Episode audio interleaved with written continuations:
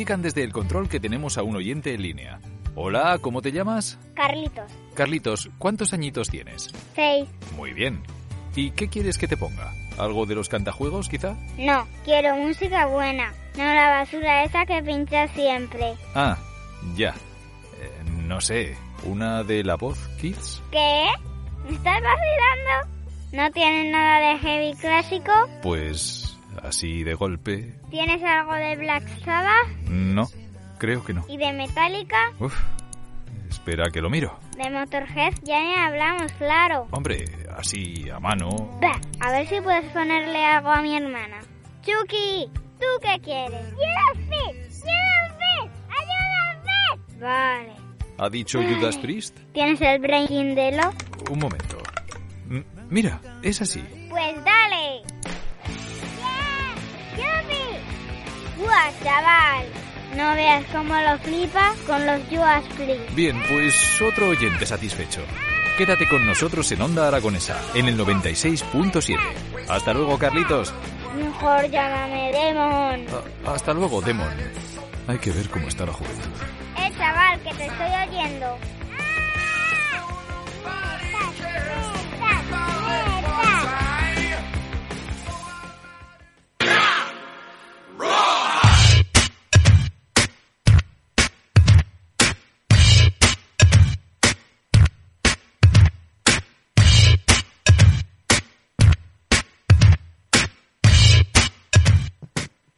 Hola, buenas tardes, bienvenidos y bienvenidas a Paliqueando una semanita más. Ya nos aproximamos al, al fin del año, ya nos queda este y otro programita más, que el, el programa que viene ya os adelanto que es un, un especial Navidad.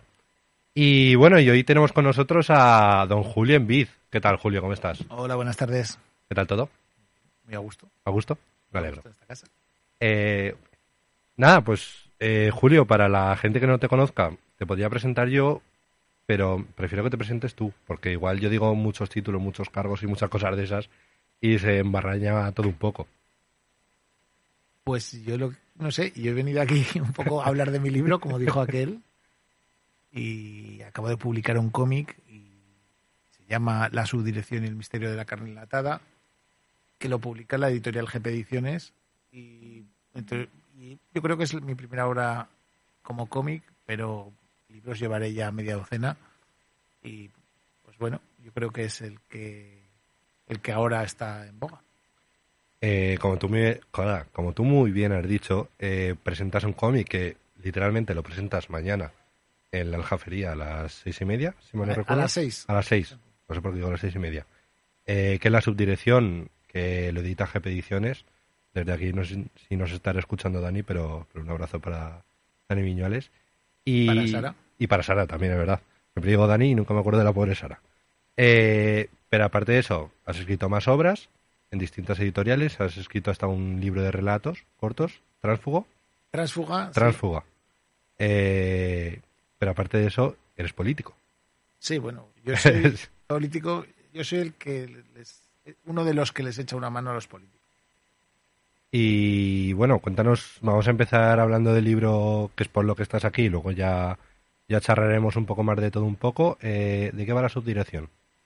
Pues la subdirección que la he he hecho yo el guion y lo ha dibujado Ortito Montana es eh, una aventura juvenil de una serie de vampiros, hombres lobo y magos que viven aquí en Aragón y que son funcionarios de la DG. Y como tales, pues tienen su parte mágica, fantasía, eh, nocturna, y luego por otro lado tienen su parte más cotidiana de personal público y de trabajadores y servidores públicos con todas las ventajas y, inconvenientes que eso tiene. Hemos creado un cómic de estilo europeo, eh, lo más parecido yo siempre digo que es Asterix, no sé si llegamos a ese nivel, creo que sí, y es una aventura que recorre las tres provincias y las tres capitales y que creo que es muy divertida. Eh, dibujar Tito Montana, que es un grande dentro del, cómic español, que también ha dibujado para, para el extranjero. Y yo me acuerdo cuando me enseñaste, esto ya me lo contaste hace ya tiempo, cuando nos conocimos creo, ya me comentaste que tenías la idea de escribir un cómic, no sé qué, no sé cuántas. Dani también me comentó, oye, pues Julio igual se anima a escribir un cómic conmigo. dije, bueno, a ver de qué puede salir de ahí. Y, y al fin y al cabo, cuando me enseñaste la primera página, es la primera página que ya te dice un poco cómo va a ser el estilo del cómic, que es en la ofrenda del pilar, que ya, Así es. que ya empiezan a aparecer eh, unos sujetos extraños, que tampoco voy a decir nada para la gente que, que no escuche. Sí, yo creo que la primera, la primera página del cómic siempre digo que la debería rodar Alex de la Iglesia porque es muy espectacular y creo que el lector se engancha pronto. Una página en un momento muy, muy importante para esta, para esta ciudad como es el tema de el tema de la ofrenda de flores.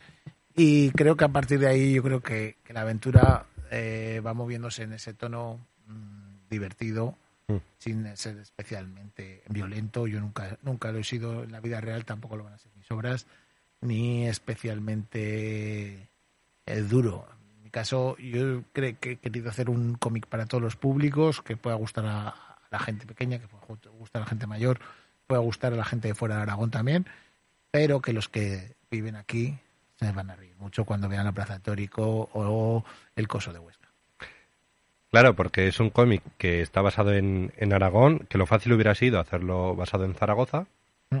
pero que tú has decidido irte por toda, por toda Aragón, por toda la, Sí, la en, comunidad autónoma. En este primer cómic hay escenas en Zaragoza, hay escenas en Huesca, hay escenas en Teruel, hay escenas en La Muela. Y creo que si al público le gusta, eh, la su dirección ahora es mucho más fácil que se desarrolle, porque son unos personajes con una eh, personalidad propia, con una identidad muy diferentes entre sí y, creo que pueden recorrer toda la comunidad y enseñar cosas eh, de nuestra historia y de nuestra geografía, eh, resolviendo misterios y haciendo sus aventuras. Eh, aparte de, de lo que viene siendo el propio cómic, que lo pude ojear este fin de semana pasado en, en el salón, eh, hay como un montón de cosas que sí que lo asemeja bastante a ese Asterix que has dicho tú. ¿A ti cómo se te ocurre eso? Yo mm, crecí leyendo Asterix, y eso que Asterix es mucho muy anterior a mí. Pero Asterix son unos cómics de los años 60 y los años 70, y yo soy nacido en los años 80. Entonces, pues bueno. Pero mis padres, eh, cada cierto tiempo me regalaban uno de los Asterix, que, que como hay tantos, como hay 25 o 30, eh, a mí me encantaban. Y Asterix además siempre partía de una premisa muy parecida, que eran unos personajes eh, protagonistas que siempre eran dos, eran Asterix y Obelix, acompañados de un perro y acompañados del druida. Y luego había una serie de secundarios muy, muy carismáticos, muy característicos, el jefe, el pescadero, el herrero, el bardo, los piratas. Y, y esas aventuras se podían repetir en cualquier lugar de Europa. Era la gracia de Asterix, que podían ir a Roma, o ir a la antigua Grecia, o ir a Hispania, desde un punto de vista muy francés, pero, pero muy divertido y que cualquiera, todos los públicos encontraban su, su diversión. Eh, y para mí creo que, que Agostini y Uberzo son dos genios de la literatura a nivel de Molière y Mm. que con, los- con la evolución de la historia de los siglos eran reconocidos. Tú has hecho, mm, tampoco lo he leído, así que tampoco me quiero adelantar, eh, pero me da la sensación que has hecho un cómic muy francés, o con un, tono francés, pero adecuado a Aragón. Sí, no, yo, vamos a ver, hay una serie de chistes que si no eres aragones no los vas a, a pillar, pero el modelo sí, sí que es, yo pretendía un cómic al estilo europeo, nada de Batman, el Capitán América, nada de Marvel ni DC, nada superheroico, algo mucho más cotidiano, que decir, uno va por la carretera y ve un cartel que marca Cariñena o marca Muel o marca María de Huerva, Hmm. nuestros héroes van por la carretera y, y el cartel pone Cariñena eh, o pone Almudévar. Y es en ese sentido donde es mucho más fácil para el lector eh, identificarse con los lugares. Yo, yo mm, he tenido la suerte de contar con un dibujante muy bueno, que es Sertito, pero al no ser el de Aragón, pues el trabajo de documentación de los lugares ha sido muy importante. Entonces, yo en cada una de las escenas que iba describiendo, pam, pam, pam, pam, qué, qué hacía cada personaje, mm, cómo iba vestido, mm, qué decía, también tenía que incluir dónde estaba. Y el dónde estaba, pues tiré de muchas fotos y, y entonces hemos sabido pues, colocar a los personajes en momentos muy importantes del año, como pueda ser la ofrenda de flores, que hemos hablado al principio, y otros que vienen después, y en lugares muy interesantes como puede ser la Plaza Navarra de Huesca o pueda ser eh, el, la calle Alfonso. En ese sentido, creo que es mucho más divertido para el lector identificar dónde está y saber que son personajes ficticios, pero que podrían estar entre nosotros. ¿Y cómo es ese momento que tú, ya habiendo escrito eh, libros, sobre todo ensayos, si, si mal lo recuerdo, que es más algo más eh, sesudo, por así decirlo, que ya imita la reflexión, ¿cómo es el momento de decir, bueno, voy a escribir un cómic, que es algo hecho para el entretenimiento, para que la gente lo pase bien cuando lea? ¿Cómo es ese cambio de mentalidad? Eh, yo creo que he ido evolucionando de lo más serio a lo más divertido eh, con los años. Cuando yo empecé a escribir, cuando terminé la universidad, eh, empecé con un ensayo muy duro sobre los barrios de Madrid, sobre cómo se vivía en los barrios del sur de Madrid, mucho más, con mucho más sociológico, con una parte política, con una reflexión mm, cultural de que no es igual ser de clase trabajadora que de clase media y, y tuvo éxito. Y en lugar de encastillarme y seguir eh, publicando cosas sobre clases sociales, que es un tema que para mí es muy importante, y defender a la clase trabajadora, o de hablar de clase media, o de hablar de las diferencias y de la desigualdad económica, di un salto a un ensayo sobre superhéroes. De los superhéroes, eh, creo que es el libro que más he vendido, Mm. eh, con una editorial grande, como fue el caso de La Catarata, editorial madrileña, y, y fue un poco siguiendo el hilo de, de las películas más vistas del año. Sí. Es decir, uno cogía cualquier ranking eh, de cine desde el año 2008 hasta el año 2022 y de las 10 películas del año más vistas, cuatro o cinco son de superiores todos los años.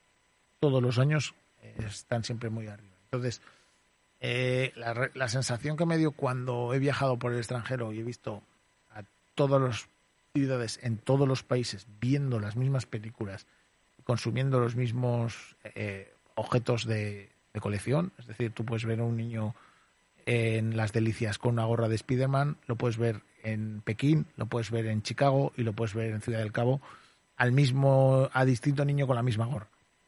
Y vino por ahí un poco por, por, por explicar que, que habíamos caminado hacia una mitología global gracias a Marvel y a DC, o lo que es lo mismo, sus matrices Disney y Warner. Mm. Y esa sensación de globalidad, para mí, mm, en este comienzo del siglo XX lo reflejaban los superhéroes. Después, eh, eso eran dos obras de no ficción, de ensayo. Apareció la posibilidad de hacer un libro de ficción, que era el libro de cuentos. Y como yo me he dedicado a la política, como has dicho antes, bueno, en mi caso más como asesor o como escritor de discursos o, bueno, una parte más de gestión, como fue la legislatura pasada, sí que quería escribir un libro de ficción sobre las personas que rodean a los políticos. Y ahí vino el libro de Transfuga, 40 cuentos sobre la política, que editó la editorial El Gato Negro, los libros del Gato Negro de Marina de aquí, Zaragoza. Y ese libro, eh, que, que es para que, eh, ¿cómo decirlo? Mm, invento las historias, son totalmente ficticias y, no repito ningún nombre y nadie se va a ver reflejado todo el mundo se va a ver reflejado. Eh, no está solo pensado para, para los que vivimos en la política, sino para todo el mundo, para entender que detrás de un ministro hay un jefe de gabinete y detrás de un jefe de gabinete hay un jefe de prensa, detrás de un jefe de prensa hay un ujier que trae el informe. Mm. Y bueno, pues era un poco hablar de, de los tramoyistas y de, y de los entresijos que hay en el Congreso de los Diputados, mucho más centrado en el Congreso que en, que en Aragón. Y después de aquel libro de ficción, que también funcionó bastante bien, vino la posibilidad del cómic. Y la posibilidad del cómic fue, el otro día lo hablaba con mi editor, con Daniel Viñuales, fue hace dos años la, la, la tarde del, de Reyes. En el, el día de Reyes del 21 fui, les ofrecí una sinopsis de, parece que fueron ocho páginas de la historia y la editorial aceptó, buscaron ellos el dibujante que yo no lo conocía y durante dos años pues hemos ido trabajando mm, con bastante esfuerzo para llegar a, a este cómic que salió este viernes y que se presentará mañana. Eh, hablando del libro de Transfuga, que yo es lo primero que leí tuyo, eh, que encima me acuerdo el momento exacto en el, en el que me lo firmaste, que fue en, un parking helado de, de Monzón. Eh, ese libro a mí me ha acercado mucho a la política.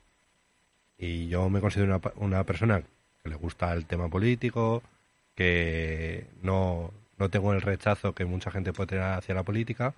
Es un libro que me acerca mucho a la política porque, como dices tú, demuestre que hay más personas aparte de las figuras públicas. Hay una cosa en la política y es que todos no pueden saber de todo. Y, para mí eso es lo principal. Lo principal cuando uno se dedica a la política, primero tener una voluntad de servicio público, no pretender vivir de ello siempre, es decir, saber que tiene un punto de principio y un punto de final. ¿Mm? Cuando acabes de punto final tendrás que trabajar en otra cosa, pero que hagas lo que hagas, primero, rodéate de gente que sepa, es decir, todos no pueden saber de agricultura, de derecho constitucional, de administración local, de política en deportes, de servicios sociales. Es decir, tú tienes que centrarte en una de las materias y defenderla y, estudiar cada día. Y segundo, si eh, tienes una responsabilidad pública y estás en una materia que no dominas, tienes que trabajar más y estudiar más y rodearte de gente que lo sepa. En mi caso, yo siempre he dicho que, de, en función de, las publicaciones anteriores, yo de superhéroes tengo algo de idea y de clases sociales también. Pero, por ejemplo, yo de derecho siempre he sabido un poquito menos. O, o en mi caso de macroeconomía siempre me costaba muchísimo. Y tengo que tirar de personas que saben más de economía que yo para hacer informes. En Transfuga lo que demuestro es que la política, aunque veamos a Feijó y a, Pedro Sánchez, o veamos a, Pablo Iglesias, o antes a Pablo Casado y tantos otros, mm, pensamos en la política entre dos candidatos y no es así. Son, en realidad son dos equipos, y dos equipos a veces de cientos de personas. Y, y tan importante es el que se presenta, da la cara y está en los carteles que colgan de las farolas, como el que le hace el discurso le lleva con el coche. Claro. En ese sentido, yo que soy de los que alguna vez me ha tocado hacer discurso, reivindico que la política necesita de personas que eh, barran la casa. Y que no todo es eh, enfrentarte en una tribuna, sino que exige un trabajo de horas, de preparar los temas, de, de hablar con conocimiento y no salir y decir lo primero que se te pasa por la cabeza. Y ese personal, eh, los asesores de los que tanto hablan cuando dicen, no, que se carguen los asesores. Hombre, los asesores buenos son los que asesoran.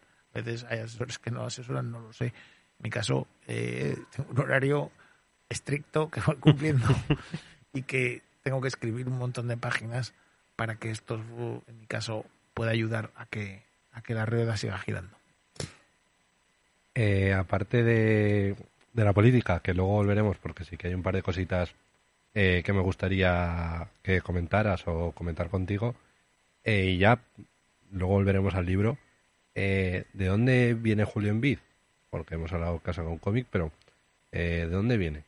¿Dónde naces, Julio? ¿Qué estudias? ¿Qué has hecho en tu vida antes de, publicar libros? Yo nací en Barcelona hace 39 años.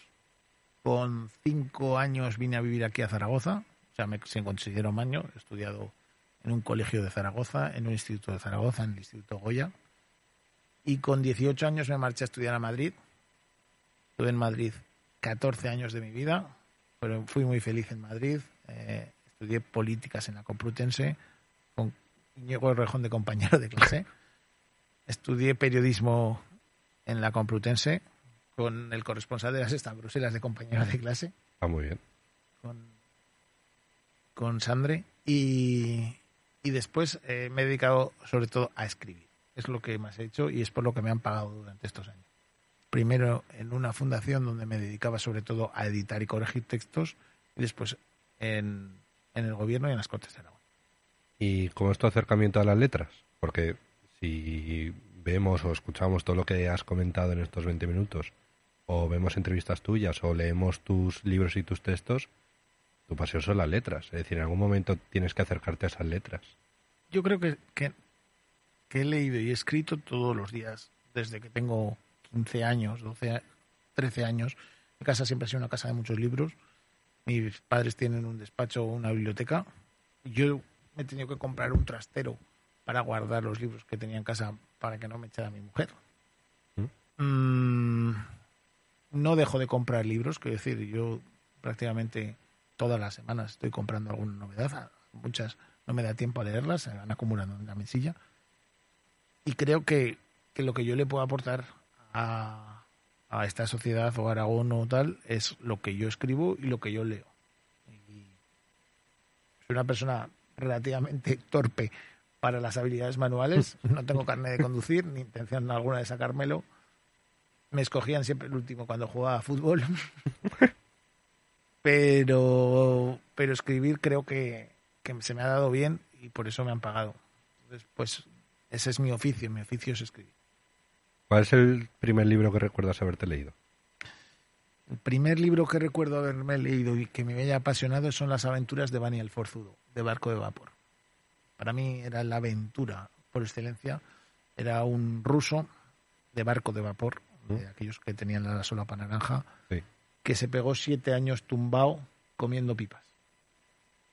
Y una bruja le había dicho que si aguantaba siete años sin levantarse de- del suelo comiendo pipas, tendría fuerza ilimitada, valor ilimitado y podría cumplir todas las aventuras. Y Vania cumplió los siete años de preparación física tumbado comiendo pipas, se levantó con una sed terrible y salvó a Rusia de, de una serie de monstruos y demás. Y guardo muy buen recuerdo de, de las aventuras de Vania el Forzudo. ¿Te la has vuelto a releer? No sé dónde estará, pero, pero igual hace 20, 25 años que no lo leí. Ostras, ¿qué pasa? Porque yo, por ejemplo, mi, el primer libro así que recuerdo haberme leído con, con entusiasmo, que fue por un castigo de mis padres que me obligaron a leer, que era lo único que no me gustaba por aquel entonces, eh, fue el Harry Potter y la piedra filosofal, que años después me lo volví a leer. Ayer lo compré, Ayer lo compré. ¿No lo tenías? no lo tenía. ¿Pero porque no te lo habías leído, no, lo habías visto n- No había leído nada de Harry Potter. y has visto las películas? Eh, con, en el cine no, que es como se deben de ver. Las he visto en la tele cuando la han echado y con poca pasión. Ostras, pues vas a entrar en un mundo... Ayer compré en el Gran Casa, en el, eh, la casa del libro del bajo de la Gran Casa, Harry Potter y la piedra filosofal. Y lo llevo ahí en la mochila. sí, lo que- Pero ¿Tienes ganas de leerlo? Tengo ganas de escribir una novela juvenil. Sí. Exclusiva. Tengo ganas de que lo siguiente sea una novela juvenil. Porque claro, en mi caso tengo dos cosas empezadas que casi saldría más a cuenta terminarlas. Bueno, Entonces, eh, iremos viendo. Quiero ver una novela juvenil de éxito, cuáles son los ingredientes del gazpacho y después ponerme a hacerme un mi propio gazpacho en casa. Es complicado. Yo también me la... Hace poco lo estuve ojeando el libro así en, en diagonal, por así decirlo. Decir, esto porque ha triunfado. ¿Tú por qué crees que ha triunfado Harry Potter, por ejemplo? A ver, mm, lo cuento un poquito. Si uno coge la, la subdirección, hay un mini prólogo muy cortito, de, de menos de una página, donde di- cuento que los seres humanos necesitamos de historias y de héroes. Mm. Y la, la historia de la literatura desde, desde las tablillas de barro en la antigua Sumeria es la historia de los héroes que hacen cosas, que tienen un camino, que tienen una caída, que tienen un aprendizaje, que siguen un ciclo y que, y que terminan y que terminan triunfando y contando su aventura.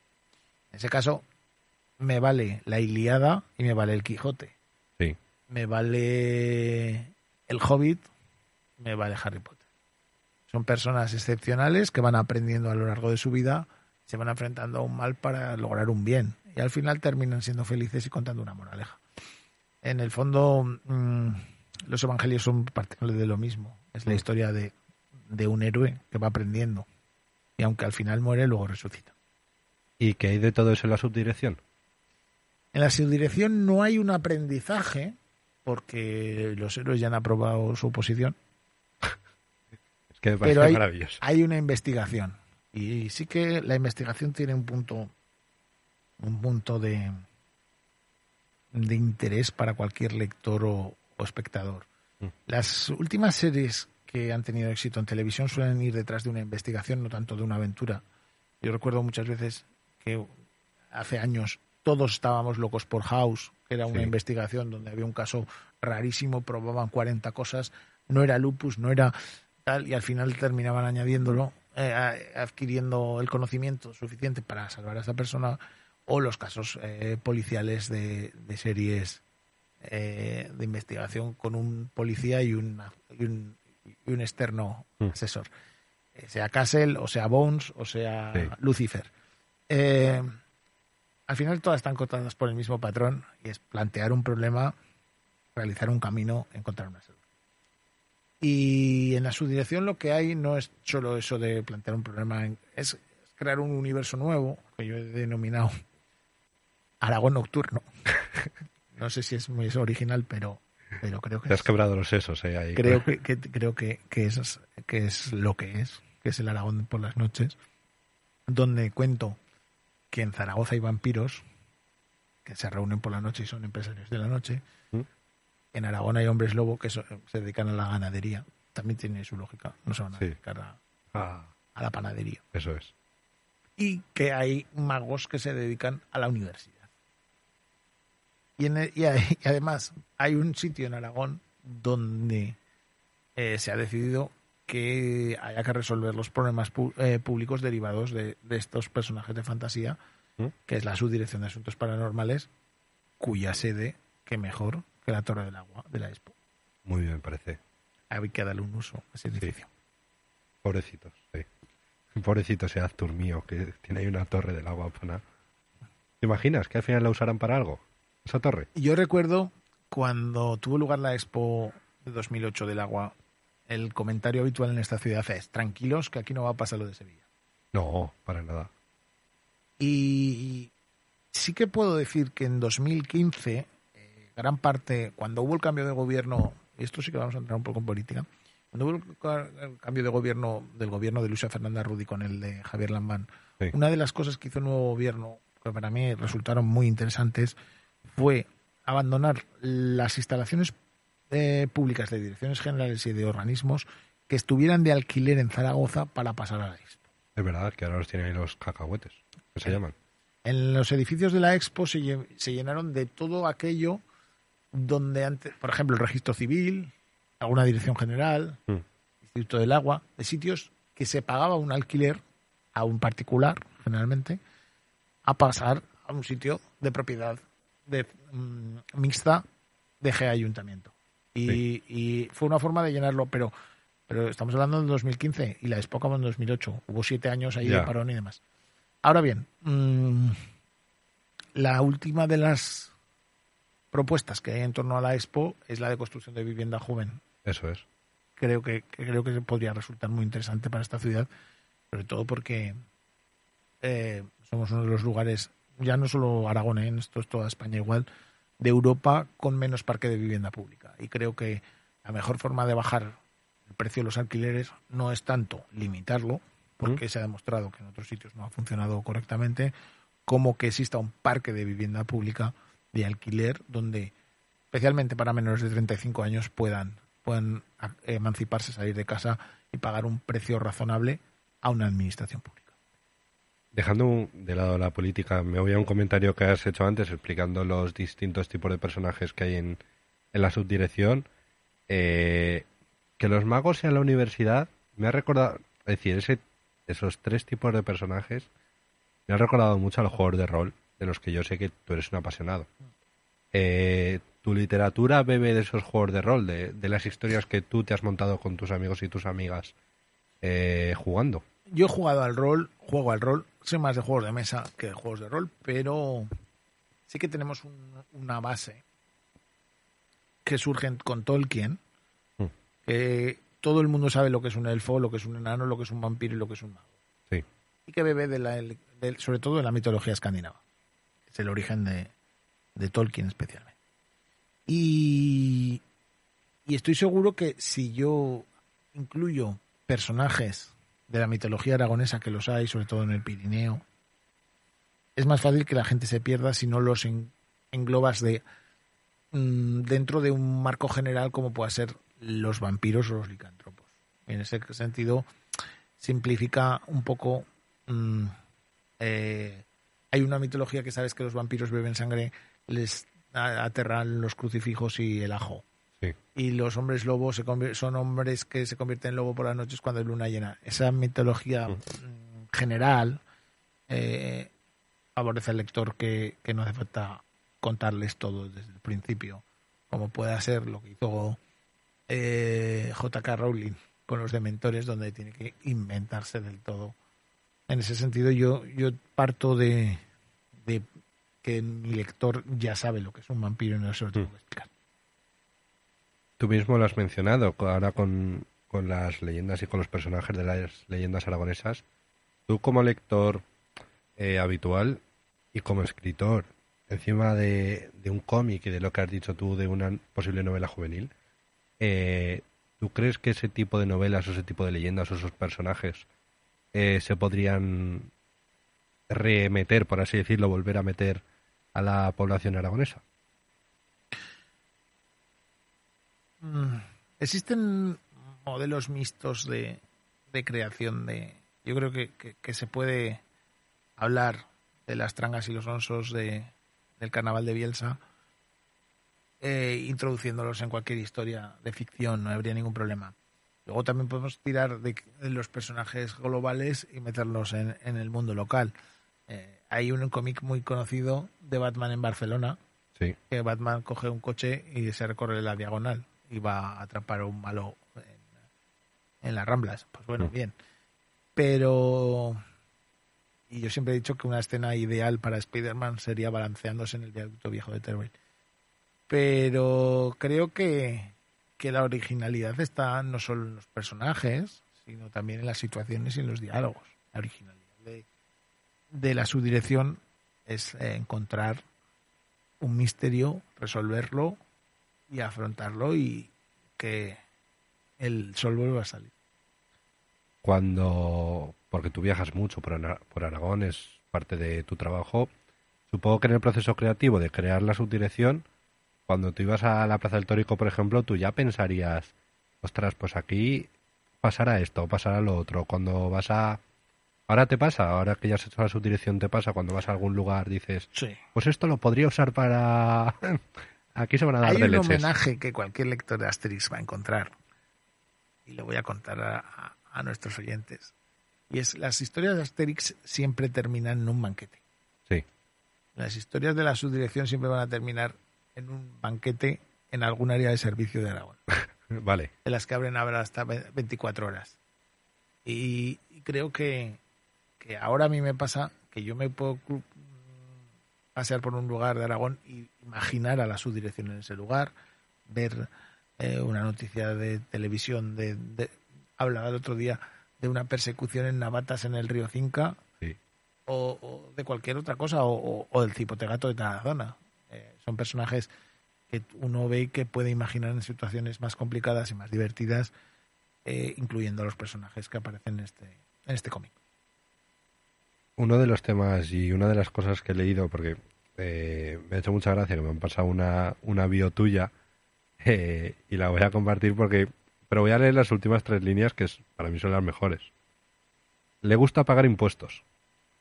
Eh, los juegos de mesa, comer con pan y coger el tranvía. Le gusta pagar impuestos y, Sí. y es algo que la gente debería hacer.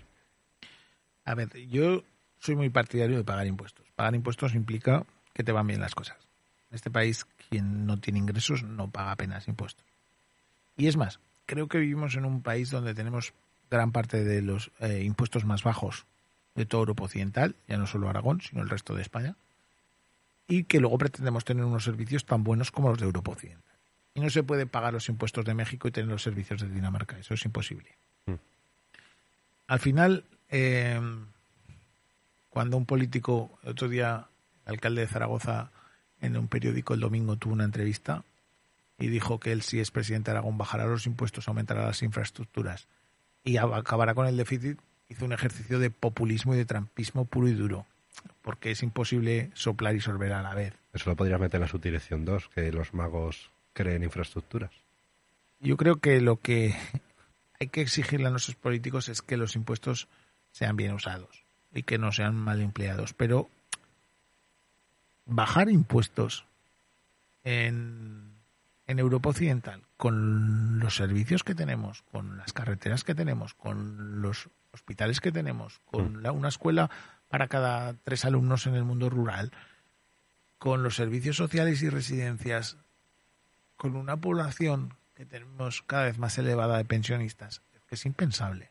Es un ejercicio de demagogia el pensar que bajar impuestos va a suponer una mejora en los servicios públicos que, que yo creo que, que, que, no hay que más que ver lo que, lo que tenemos en el norte de Europa, donde pagan muchos más impuestos y tienen mejores servicios y viven mejor. Y, en ese sentido yo, siempre he intentado hacer esa pedagogía de que yo no quiero que España sea un país latinoamericano donde los más ricos cogen el avión y se van a, Miami a comprar y los más pobres viven en cartones. Yo creo que, que, que España es un gran país para vivir. Es un gran país a pesar de quien gobierne.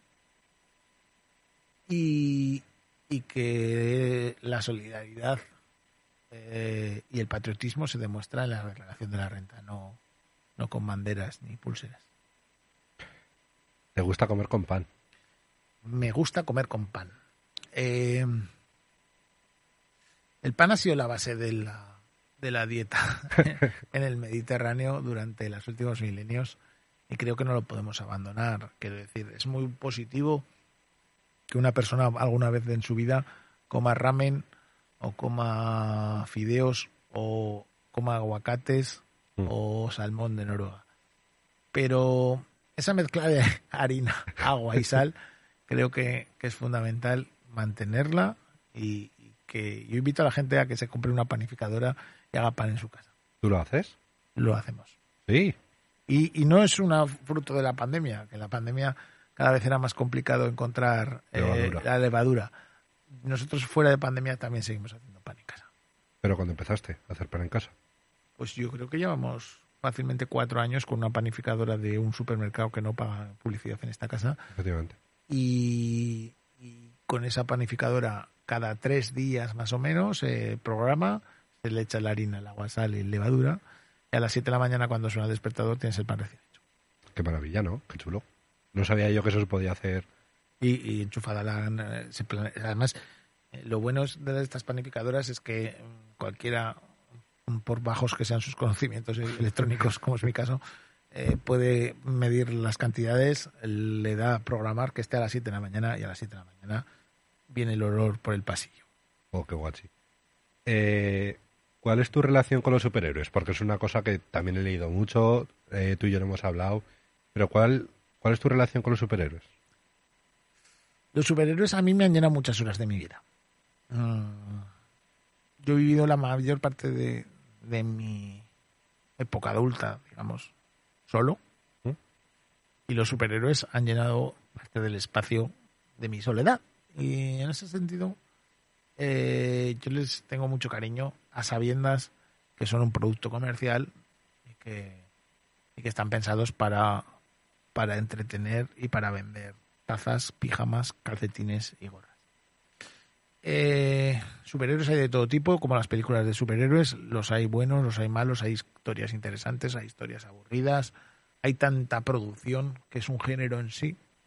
Y en mi caso, pues yo puedo decir que me encanta me encanta Marvel, sus películas, sus series, no tanto sus cómics.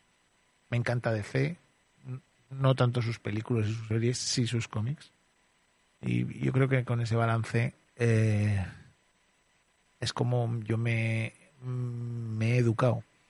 En cualquier caso, eh, yo entiendo que, que, no dejan de ser un soporte donde cuentas historias y, puedo leer a Marvel y puedo leer mm. Spirou. En este caso, la, la subdirección es mucho más europea, más franco-belga que, que americana. Eso es una cosa que me extraña mucho, porque siendo tú tan apasionado de los superhéroes o al cómic de superhéroes americano eh, que no se refleja en una obra directa o del mismo mercado. ¿Cómo ha sido esa distinción mental, por así decirlo? Decir, pues no quiero hacer un Batman, no quiero hacer un Spider-Man, no quiero hacer ni siquiera un Ant-Man. Eh, quiero hacer algo franco-belga o algo más europeo. Estilo. No sé, yo, yo le tengo mucho respeto a los superhéroes como para idear uno propio o peor aún, tomar uno ya de otro. Hay una cosa que yo creo que es muy interesante y es que los superhéroes no se pueden desvincular de la historia de Estados Unidos. Porque además uno cuando ya estamos hablando de superhéroes que tienen entre 75 años, 80 años, Que están medio muertos ya. que se han muerto los sus creadores, que han pasado muchísimos dibujantes y que han pasado muchísimos escritores por, por ellos. Entonces son seres que han ido evolucionando. Si en los años 40 se enfrentaban a los nazis, después se enfrentaron a los comunistas, después se enfrentaron a los árabes. Mm, le tengo mucho respeto a los superhéroes como para, como para hacer un guion sobre un, cómic de superhéroes. Eh, entonces, ¿tú no crees que funcionara un superhéroe español que defendiera a España de, de yo qué sé, de los franceses o los portugueses? La editorial en la que me acaba de publicar acaba de publicar un superhéroe zaragozano. Efectivamente. que es Superco, de Diego Peña, Ibernal y Montañés, que yo creo que es una historia estupenda, que el que le gusten las historias de superhéroes y divertida, y la tiene. Pero claro, estamos yendo a un tono humorístico, como Super López. Es decir, Sí, Batman de humor tiene lo mismo que yo de negro. claro. Y algo así español, yo que también soy lector de cómic de superhéroes, me costaría mucho pensarlo. Mm, el dibujante Pacheco Mm. hizo hace unos años un, lo que se llamaba Iureria, Mm. que era una especie de X-Men eh, españoles, fuera de Marvel y DC, y no tuvo tanto éxito. La gente eh, quiere los mismos personajes y quiere nuevas historias. Entonces, es muy complicado. Cada vez que Marvel o DC presentan un personaje nuevo, ya sea Kamala Khan, ya sea Jane Foster, ya sea eh, los que se han creado en los últimos años, Mm. siempre tienen un rechazo porque hay un público que quiere a Spider-Man Peter Parker, no quiere otra cosa. Ya. Lo que quiere es nuevas historias de Spider-Man. Y hay que respetarlo. El- al final eh, lo que hay que hacer es leer y da igual si es nuevo o viejo, lo que cada cual lo que le apetezca. Una de las cosas que, que me parece muy guay de todo lo que tú has hecho, que he podido leer, eh, que fue que lo leí por encima un poquillo para documentarme para la entrevista, eh, fue el estudio de los barrios de, Madrid y la distinción de clases tal, que es una cosa que está relacionada directamente con la lectura, porque hay mucha gente en situación de, de pobreza o que no tiene dinero prácticamente para pagar la calefacción ahora en diciembre, que igual no se permite comprarse un libro para Navidades. O ¿Tú crees que la lectura cada vez más es algo no elitista, pero es más un capricho? No lo creo. Yo creo que el acceso a la cultura cada vez es más sencillo. Luego es una cuestión de tiempo y de oportunidad. Cuando, cuando yo vivía en Madrid y todavía no había internet en los móviles, iba todo el mundo en el metro leyendo, leyendo novelas. Todo el mundo. Yo recuerdo una novela que se llamó El Código da Vinci, donde uno podía ir en el metro con 20 personas y 15 estaban leyendo el Código da Vinci. Y, y eso se acabó, esa literatura se acabó en el momento que había cobertura con el móvil e internet. Claro. Eh, yo creo que el acceso a la cultura cada vez es más sencillo, pero a una cultura de masas. Es decir, las cuotas de HBO, Netflix y demás son relativamente bajas para que cualquiera pueda pagarlas. Eh, y, y luego existe una cosa desde hace siglos llamada biblioteca, que está en Mm. todos los barrios, que tiene todas las novedades. Ahora bien, ¿la lectura tiene que ver con las clases sociales? Sí. ¿El cine tiene que ver con las clases sociales? Sí. Es decir, las salas de cine están en el centro y en los centros comerciales. Claro. No hay ninguna sala de cine en compromiso de Caspe o en Avenida Madrid. ¿Y por qué? Pues porque igual no es rentable. Las salas de cine están en el Paseo Independencia o en los centros comerciales. Y lo mismo pasa en Madrid. Madrid hay distritos con un cuarto de millón de habitantes en las afueras, como Carabanchel o Aluche, que no tienen ningún cine. Y tienen, incluso en el caso de Carabanchel, tiene un festival de cine sin tener un cine. Pero, pero, pero yo creo que hay un punto de democratización en, en el acceso a la cultura y no creo que sea caro ni el cine, ni los libros, ni la literatura, ni la música. Y simplemente es saber buscarlo y saber acceder a ello. Eh, al fin y al cabo, tú has creado ya varias obras y sobre todo la subdirección, que es lo que nos atañe, por así decirlo, en esta entrevista. ¿A ti te gustaría que la subdirección fuera algo relativamente abierto y que la gente pudiera leerlo y pudiera eh, disfrutar de esa historia, da igual de dónde vengan y cómo vengan? A mí me encantaría que la subdirección fuera multimedia.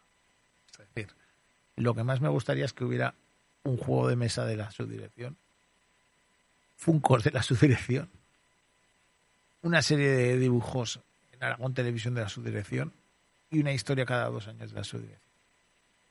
Eso querría decir que a la gente le interesa lo que contamos, le gustan los personajes y, y le apetece que sigan recorriendo Aragón. Eso yo creo que es lo que pretende cualquier autor. Yo creo que, que en el siglo XXI podemos aspirar a más cosas y que, y que no, no hay que atarse a un solo formato, como puede ser el cómic o la novela o la música, sino que creo que cuanto más multimedia y más opciones haya, mejor, porque a lo largo del día miras el móvil, eh, escuchas música, eh, ves vídeos, eh, lees, tienes una serie de inputs que, que, son muy variados y creo que una obra y unos personajes pueden dar el salto a más caminos. Ahora lo que quiero es que la gente pueda leer mm, a su dirección y la carne enlatada, se venda mucho, haya varias ediciones y, y, pase la gente un buen rato. Me acuerdo el viernes por la tarde cuando fui al Salón del Cómic ahí, aquí en, Zaragoza y te fui a ver que estabas ahí firmando en el stand de Taj Mahal. Eh, que había un personaje particular que la verdad que yo creo que no hay mejor forma de empezar una firma de, cómics. Eh, pero bueno, la primera persona que firmaste eh, fue Jorge Asín, uno de los actores estrella de Aragón Televisión y de Aragón Televisión. ¿Tú crees, por ejemplo, que la subdirección podría ser una parte de los sketches de Aragón Televisión? Porque yo sí que me lo imagino. Yo me la imagino más como una serie de dibujos animados, como puede ser Scooby-Doo, Los Simpson, Los Picapiedra, mm. de capítulos cortos, de 18 o 20 minutos. Y yo creo que no hay nadie mejor que Jorge Asín para poner la voz del subdirector Lucas. Yo creo que sería el ideal. Lo tiene todo muy pensado, ¿eh? Le doy muchas vueltas a la cabeza y no tengo hijos. Mis hijos son los libros, diría yo. Es una, bueno, esto es una, una, una bobada. Creo que, creo que que sí que le doy muchas vueltas a la cabeza y por eso, por eso me puedo dar el lujo de publicar. Y todo lo que has dicho que te gustaría que saliera, entiendo que hay una parte económica, porque, porque tiene que haber una parte económica, pero me da la impresión que no, que es algo porque tú quieres que haya todas esas cosas que has dicho, pues un juego de mesa, una serie de dibujos animados, eh, más, más cómics, pero es porque a ti te gusta que el mundo que tú has creado se conozca más y se pueda expandir más. Yo creo que la gente se lo pase bien, sea con, con un concierto de Rosalía o con, con una obra mía. Y, creo que lo que hacemos es pensando en los demás. Yo no, no, no quiero que a mí nadie me reconozca ni me ponga una placa ni una calle en Zaragoza. Yo quiero que la gente tenga un rato libre en su casa después de cenar, acueste a sus hijos, ponga la tele, pero diga, mira, me han dejado este cómic, que apague la tele y se lo lea. Quiero que la gente se lo pase bien, que disfrute, que la vida son cuatro días y que, y que necesitamos cultura en muchas variedades para, para pasar el día a día. Al fin y al cabo, tu cómic, por así decirlo, sigue siendo parte de esa faceta tuya de servidor público. Sí, yo creo que que eso no se puede obviar quién es el, el, el, autor, en este caso el guionista, que yo soy un servidor público, yo introduzco la jaferia en el cómic, introduzco las costas de Aragón, introduzco una parte de realismo, pueden ser los funcionarios, pero sí que creo que, que, que más allá de mis filias y mis fobias, eh, la gente tiene que leer todos los días un poquito. Y, y si con esto pasan un buen rato, pues mucho mejor. El, el cómic, porque la novela es más complicado, encontrar novelas humorísticas, pero el cómic, sobre todo español, eh, se adherido mucho al, al humor banal, muchas veces el humor tonto, por así decirlo. Eh, con la subdirección, que también es algo que tiene humor, pero tiene ya otros tintes. Eh, ¿Has visto algún cómic parecido No te estoy hablando de actual, que actual es posible que la hayas encontrado, pero en los cómics antiguos españoles. A mí hay una cosa que me resulta muy importante, es no tratar a nadie por tonto. Yo nunca he tratado a nadie por tonto. Tengo mucho respeto por las personas y me da igual que las personas tengan 50 o 8 años. Mm. Yo no trato a nadie por tonto ni de engaño. Creo que el humor eh, tonto está bien en determinados momentos, pero yo no lo sé practicar. Y, y yo sí que defiendo la alegría, defiendo el pasárselo bien, defiendo tal. Y es lo que intento reflejar en mis obras. No, no, no, no quiero hacer una obra triste, no quiero hacer una obra que haga llorar, no, no quiero que la gente se vaya sufriendo como pueda ser en la película de las bestas. Yo quiero que la gente sonría. ¿Qué tal está la peli? No la he visto aún. Eh, tengo sentimientos encontrados. Creo que la primera hora y media está bien, la última media hora le sobra. ¿Y Avatar? ¿La has visto? No, todavía no. No, vale. Yo, es que si has visto Avatar, de esa opinión, de tu opinión me fío. No, no la he visto todavía. ¿Tienes ganas de verla? Sí, sí quiere, iré a verla. e Iré en la experiencia cuanto más eh, espectacular, mejor, en la sala más grande que se pueda, con gafas 3D. Creo que, que es como se disfruta el cine. Eh, una película que no te he preguntado encima el otro día, dije, le voy a preguntar, ¿qué tal la de Black Panther, la de Wakanda Forever? ¿La has visto? Supongo que sí. Diría, Black Panther 1 creo que es mi película favorita de Marvel, o de los últimos años. Sí, Yo creo que Black Panther 1 tiene todo. más que la saga de, bueno, Infinity War y Sí. Endgame. Sí, porque esas películas necesitan contexto. Mm. Y esas películas están pensadas para que haya visto las 20 anteriores. Si una película no ha- si tú nunca has visto una película de Marvel, no puedes empezar con las otras y sí puedes empezar con Black Panther. Durante 60 años en Arabia Saudí estuvieron prohibidos los cines. Y en el año 2019, antes de la pandemia, Arabia Saudita decidió abrir las primeras salas de cine en centros comerciales controlados en Riad, en la capital, a de la Meca o Medina, porque es pena. Mm.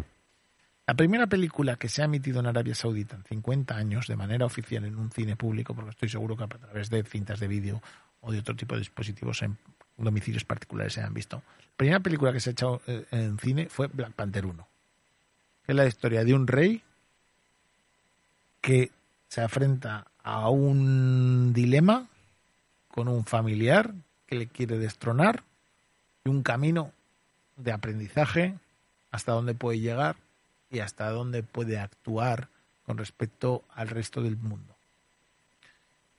Y esa película la puede ver un niño o una niña de las fuentes y un jeque de Riyadh sin problemas, porque tiene todo, tiene un punto hasta Hamlet, un punto shakespeariano que, que además ha construido primero una imagen muy poderosa, que es la de África, unos héroes nuevos, donde todos son africanos, y una mitología en torno a ella que, que es difícil de superar. En el caso de Black Panther 2 va condicionada una cosa muy importante, y es que se murió el protagonista antes de iniciar el rodaje. Entonces tenían dos opciones, que se muriera el personaje o buscar otro protagonista. Como el personaje era muy carismático y como pretendían hacer la película como un homenaje, decidieron que el personaje muriera por una enfermedad misteriosa y tirar para adelante. Mm. Eso es lo único que puedo contar que no es spoiler. En cualquier caso, creo que es una buena película, pero no es una película excelente. Vaya. Diría que es una buena película que introduce un debate político. Si se hubiera roda- si la hubiera visto cuando estaba escribiendo con capa y antifaz, seguramente la hubiera mencionado. Mm. Que es el debate del imperialismo y de los recursos naturales, que creo que está en la película. Creo que está el debate de qué hacer en los países en vías de desarrollo y sus recursos. Pero creo que no sorprende como sorprendió su predecesor. Bueno, ya se está acabando el, el tiempo de, de la entrevista, del programa de Paliqueando, nos quedan cuatro minutitos nada más. Eh, ya para concluir, me gustaría, Julio, preguntarte, eh, que ya lo has dicho un poco, pero bueno, eh, ahora te toca toda la ronda de promoción de presentaciones de la subdirección. ¿Cuándo vas a empezar con la subdirección 2? La subdirección 2 cuando, cuando el público quiera. Es decir, la forma de, de hacer una secuela es que la precuela tenga éxito. Si se venden ejemplares, yo voy a hacer todo lo posible por promocionarlo. Voy a estar en Zaragoza, voy a estar en Huesca, voy a estar en Teruel, voy a estar en las cabeceras de comarca. El día 29 estoy en mi pueblo, en Malueda. Y, y si tiene éxito y tiene unas ventas relativas, yo creo que la editorial no pondrá ningún problema en una secuela. Y si no lo tiene, pues daremos pie a que la editorial busque otros guionistas mejores, que seguro que los hay. ¿Crees que la historia de la subdirección puede ser escrita por otros guionistas que no seas tú? Yo creo que sí. Eh, creo que los personajes trascienden siempre. Al, hay un momento en el que tú cuando mandas el, el, el PDF a la imprenta ya no es tuyo y ya eh, mm, puede puede otros otro guionista otro dibujante eh, homenajear a esos personajes y tirar para adelante. Pues Creo que, que, que ese es el éxito de los superhéroes. El éxito de los superhéroes es que cuando se murió Bob Kane siguiera habiendo Batman. Se te ha ido de las manos ya la subdirección y prácticamente no ha salido. No se me ha ido de las manos la subdirección. Yo mm, sueño con mis personajes y creo que, que ahora es momento de promocionarlos y que la gente pase un buen rato. Yo eso es algo que he escuchado y he leído mucho de los autores decir normalmente, mis personajes son de mis lectores. ¿Tú lo notas? Que tus personajes son de los lectores ya. No, porque yo en mi caso no he publicado nada de ficción hasta ahora. Esto es la primera vez. Los personajes son de mis lectores y gustan. ¿Y si no gustan? Y si no gustan, pues volveremos otra vez a la carga con otra cosa. Porque eso es algo que, que también suele pasar, que ojalá y seguro que sí, la subdirección va a ser un éxito, pero por- probablemente haya muchos personajes muy bien trabajados de otras obras que no haya gustado a la gente. ¿Cómo te sentirías tú que no va a pasar si pasara eso? todo no le puede gustar a todo el mundo y cuando eso lo asumes eres mucho más feliz. Pero yo creo que, que el caerse ayuda a levantarse y creo que, que todos los tropiezos que hemos tenido a lo largo de nuestra vida, sentimental, laboral, económico, Mm. ayudan a, a que se vaya forjando un carácter y una experiencia que te impide volver a caer. Yo eso de caer- tropezar dos veces en la misma piedra no creo que sea eh, no creo que sea obligatorio. Entonces, creo que, que, el- que lo importante es que el- las personas vayan evolucionando y que, que no se queden estancados en el mismo tema. Bueno, Julio, eh, nos quedan ahora sí ya minuto y medio prácticamente. Lo primero, agradecerte que, que has venido aquí a, a charlar un poquito conmigo. Claro que sí. que, que ya te lo dije el otro día y la verdad que la, la aceleración que hemos metido para, para que sea la entrevista ha sido En- en maravillosa. dos días hemos montado esto. En dos días hemos montado esto. Eh, y bueno, ya solo me queda que hagas un poquito de promoción de, de la subdirección de Pues la, presentaciones. la presentación será mañana a las 6 de la tarde en la Aljafería. Cualquiera puede ir, diga que va a la presentación de un cómic y, y allí le dejarán pasar. Y estaré junto al presidente de las Cortes, Javier Sada, junto a la directora de informativos de Aragón Televisión, Patricia Ciria, junto al dibujante, Tito Montana. Y, y hablaremos, pues, de la libertad, de los funcionarios, de vampiros, de aventuras de Zaragoza y de Huesca y de Teruel. Y bueno, y aparte también tendrás en Huesca y en Teruel, capital. Sí, que serán el año que viene ya. Para Ya enero. es en- para enero. Te vas a hacer gira, tour. Vas a empezar dos tours, ¿eh? Yo, yo, yo trabajo mucho en las promociones y, y nunca ha habido ningún libro que no lo haya presentado en las tres provincias. ¿Te vendrías a mi pueblo? Que es un pueblo chico. Bueno, ya conoces mi pueblo. ¿Te vendrías a Campilla de Aragón? Si tú lo propones, todo se andará. Pues perfecto. Hacemos una presentación ahí en la plaza del pueblo. Comer, comerás muy bien. Eso, eso te lo aseguro. Y con buen pan. Pues eso mismo. Pues bueno, Julio, muchísimas gracias por, Muchas gracias a ti. por estar aquí. Muchas gracias a ti. Eh, y al resto de nuestros oyentes, a los que nos hayáis estado viendo por Twitch y al resto de la gente que nos escucha en podcast, muchas gracias por habernos escuchado, muchas gracias por estar otra semanita más con nosotros. Y bueno, la semana que viene espero que estéis todos pendientes porque va a haber un especial de Navidad bastante distinto de, de lo que estamos acostumbrados. Así que muchas gracias a todos y hasta la semana que viene. Un besito.